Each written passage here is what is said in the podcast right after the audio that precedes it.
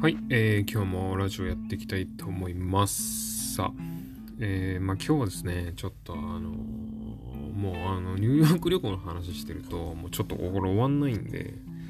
まあちょっとね、あのーまあ ブレイクというか、まあ休憩というか、ちょっと、あの、また別の話をしようかなと思うんですけど、まあ旅行の話もね、まあちょっとこの続きやってもいいんですけど、ちょっと間延びしてるんで、まあ、一旦ニューヨーク編はちょっと切って、えーまた今日からまた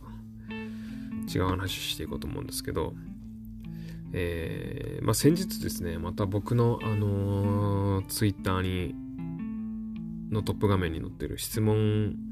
箱からですね質問いい質問をいただいたんでそれについてまあ喋ろうかなと思うんですけど、えーまあ、ちょっと質問をですね、あの読みます。ちょっと長いん長い質問いただいたんですけど、えーはじめまして。質問させてください。私学部の大学院生の生活ってどんな毎日なのでしょうか、えー普通の学部。例えば工学部とか経済学部とかの大学院とはまた違うのでしょうか？医学部や私学部の大学院ってなんとなくちょっと違うのでは？と想像します。アバウトなことでいいので教えてくださるとありがたいです。とは言っても私は大学院に行ってないので大学院生の生活についてほとんど知らないのですが点点点えー、訳あって興味があるので質問させていただきました。よろしくお願いします。という質問をいただきました。ありがとうございます。この訳あって興味があるのでの方が僕気になりますけど。なんでしょうね。大学院生の生活を知りたい訳あって興味あるので。これあれですかね。おそらく、えー彼氏さんが大学院生で、えーこの頃、どうも帰りが遅いと。ね。えーそして風呂場に必ずスマートフォンを持っていくようになったみたいな感じですかね。それはね、浮気してます。はい。まあこういうね、えーどうしようもない話をさておいてですね。えーまあ僕もね、私学部の大学院しかもちろん行ってないんで、その工学部とか経済学部との違いはあるのでしょうかって言われてもちょっとわかんないんですけど、まあまず一つ明確に違うのは、普通の大学院って2年間ですよね、多分。普通のあの工学部とか経済学部とかもその医療系以外の大学院って多分2年間ですよね。僕ら4年間ですからね。長いですまず。単純に2倍ね、えー2倍の期間ですけれども、えーまああのまあ私学部医学部よくある4年間の流れは大体ね大学院に行くタイミングって8割ぐらいは研修医終わった直後だと思うんですよ。あの私学部もしくは医学部を卒業して国家試験に受かりました。で日本の法律だとね研修医をやるのがまほぼ必須になってるんで研修医ね、えーまあ医学部だったら2年間の研修医をやって、えーまあ、私学部も、まあ、僕みたいな航空外科専門にすると2年ですけど私学部は基本的に研修は1年間で OK なんで、えーまあ、その研修期間を終えて医者歯医者まあ3年目とか2年目で大学に入学っていうパターンがまあ多いですね。8割7割ぐらい多分そうだと思います。で、えー本当に大学によるんですけど航空外科以外の普通の歯医者さんで普通に大学に行っちゃうと4年間結構みっちり本当に大学の研究室にこもって研究してますね。多分。あのこうピペットとかをこうピッピッてこうやりながらね細胞を育てたりとか、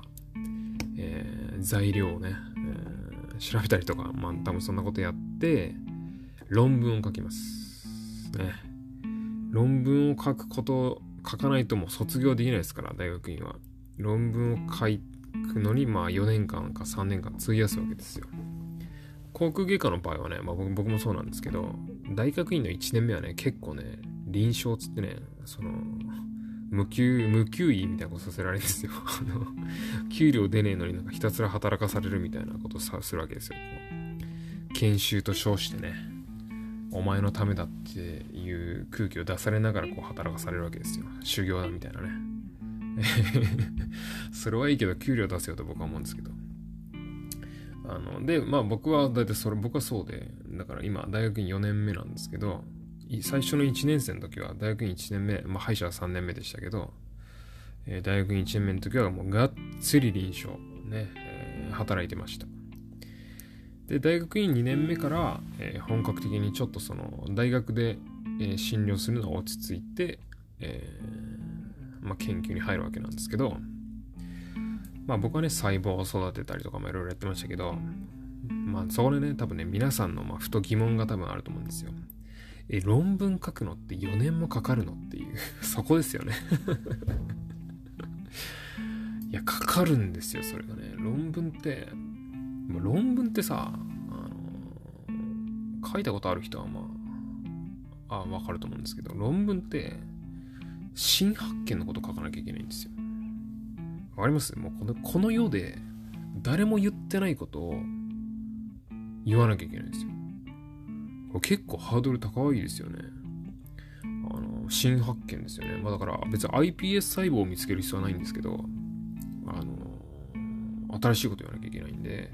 やっぱりそれなりに人がやってない研究をしたりとかね。まあ、もちろん、あの、あれですよ、先人たちがやったやつをこう派生させていくんですよ。インスパイアしていくんですけど、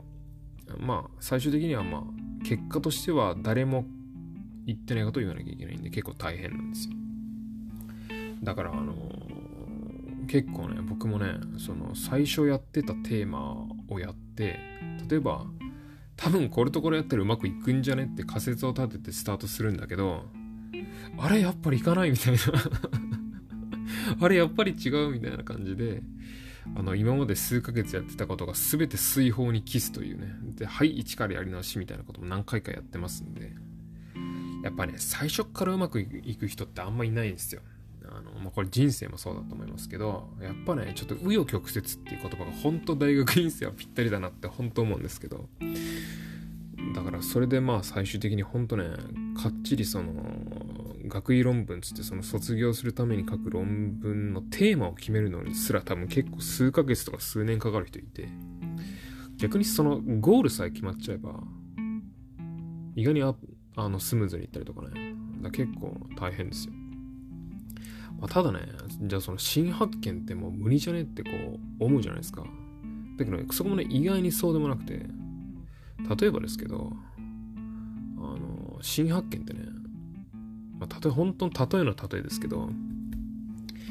まあ、例えばカレーライスを作りますね。で、世の中では、えー、カレールーを、例えばですよ、100g 使うのがスタンダードで、例えばその 100g 以外を使ってカレーを作ってる人がいなかったとしたら、えー、カレーを 110g 作ってみたらうまかったっていうのでも論文になるんですよ。極論ですよだけど 110g カレールーを 110g 使ってカレーを作ったよっていうのを論文としてこう文面で言ってないのが確認されればそれが論文になるんですよ。なんとなくちょっとこう見えてきたと思うんですけどだから僕もこれ今まで過去の皆さんたちがやってきてる研究論文読んででもこの論文これやってねえよなとかこれ調べてないよなっていうところにヒントを見出してじゃあこのパターンやってみっかっていうのが あの割と今の僕のテーマなんでまあでもねそれもねだからだからっつってそれもうまくいかないんですよあこれうまくいかねえから多分この論文これやってねえんだみたいなとかあったりしてねあの本当にトライアンドエラーですよトライアンドエラー、紆余曲折、失敗は成功の母みたいなのがバシバシ当てはまるんですよね。大学院生。いや、ほんと難しいですよ。まあ、ただね、やっぱりあのー、まあ、僕も大学院こう、今4年目やってきて思うのは、もうね、もうやめたいですね。もうね、僕の性には合わないです。僕は結構やっぱり、あの、患者さんの治療してとか、やっぱ手を動かしてこう、本当に歯医者さんなんで、研究者、うん、あんま向いてねえなっていうのはこうやりながら思ってますね。まあ、ただね、あの、大学院でこう論文が読めるっていうか、まあ、論文って大体英語なんで、論文をこう読む癖がついたりとか、なんか調べ物するときさ、あの、やっぱ皆さんググると思うんですよ。まあもちろん僕もググるんですけど、ググるんだけど、論文がヒットすると結構ラッキーだなっていうか、その論文って結構ちゃんと、ちゃんと書いてあったりとか、あの参考書とか教科書よりも論文の方が分かりやすかったりするんで、そういうまあ、癖がついたというかね、まあ、そういう引き出しが増えたっていうのは、まあ、大学院に行ってよかったかなとは思いますけど、まあ、あとやっぱ自分が書いた論文っていうのは、やっぱ永遠に世に残るんで、あの自分の名前をね、Google で検索すると、あのそういう、その論文がヒットするっていうのは、まあ、結構気持ちいいは気持ちいいですよね。まあ、本当それだけなんですけど、マスターベーションって言われたらもうそれまでですけどね。っていうような大学院生活を送ってます。これ質問何でしたっけ？ごめんなさいねえっと、まあそうですね。普通の学部の大学院とまた違うのでしょうか。まあただ他の大学院もあれですよね。普通の工学部とか経済学部の大学院の方も多分論文書いて卒業みたいな流れは多分同じだと思うんですけどね。はい。ということで、まあもし、あの、僕より後輩のというかね、大学院に行かれてない、えー、歯科医師の先生、お医者さんの先生がいたらですね、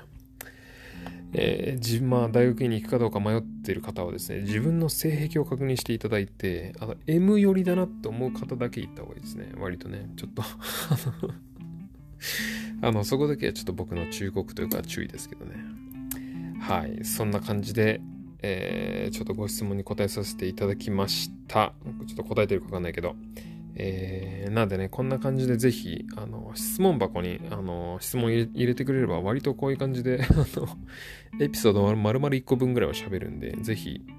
えー、この調子でですね、どしどし質問お願いします。ということで、今日はこの辺で、さよなら。